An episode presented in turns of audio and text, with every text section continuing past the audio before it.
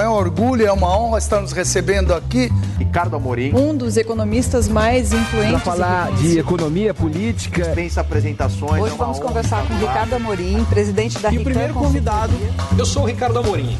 Um grande prazer estar aqui com vocês.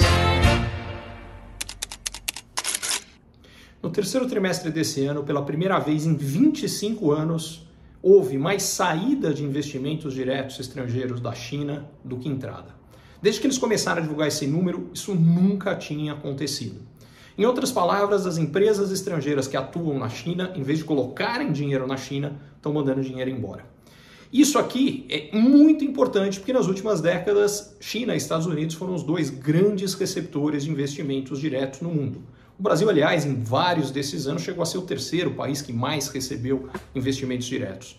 O que é, mudou é que desde que houve a invasão da, a, da Ucrânia pela Rússia e logo em seguida a China começou a fazer uma série de ameaças a Taiwan, os investidores globais, as grandes empresas no mundo colocaram no mapa o risco geopolítico.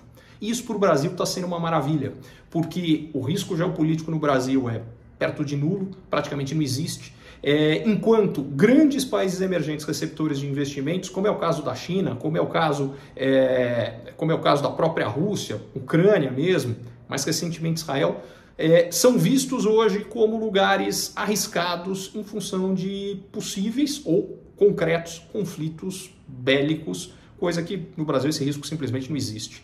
É, isso aqui explica por que o Brasil passou a receber muito mais investimento estrangeiro, mesmo sem que a nossa economia esteja nenhuma maravilha.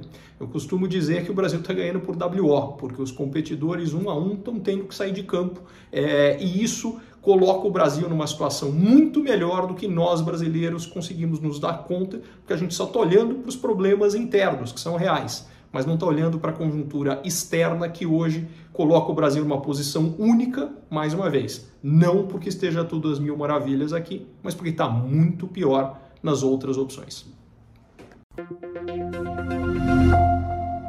Curtiu esse conteúdo? Assine para receber quando cada um dos próximos for publicado. E se de repente você achar que algum colega, amigo ou alguém da sua família pode gostar também, lembre de compartilhar.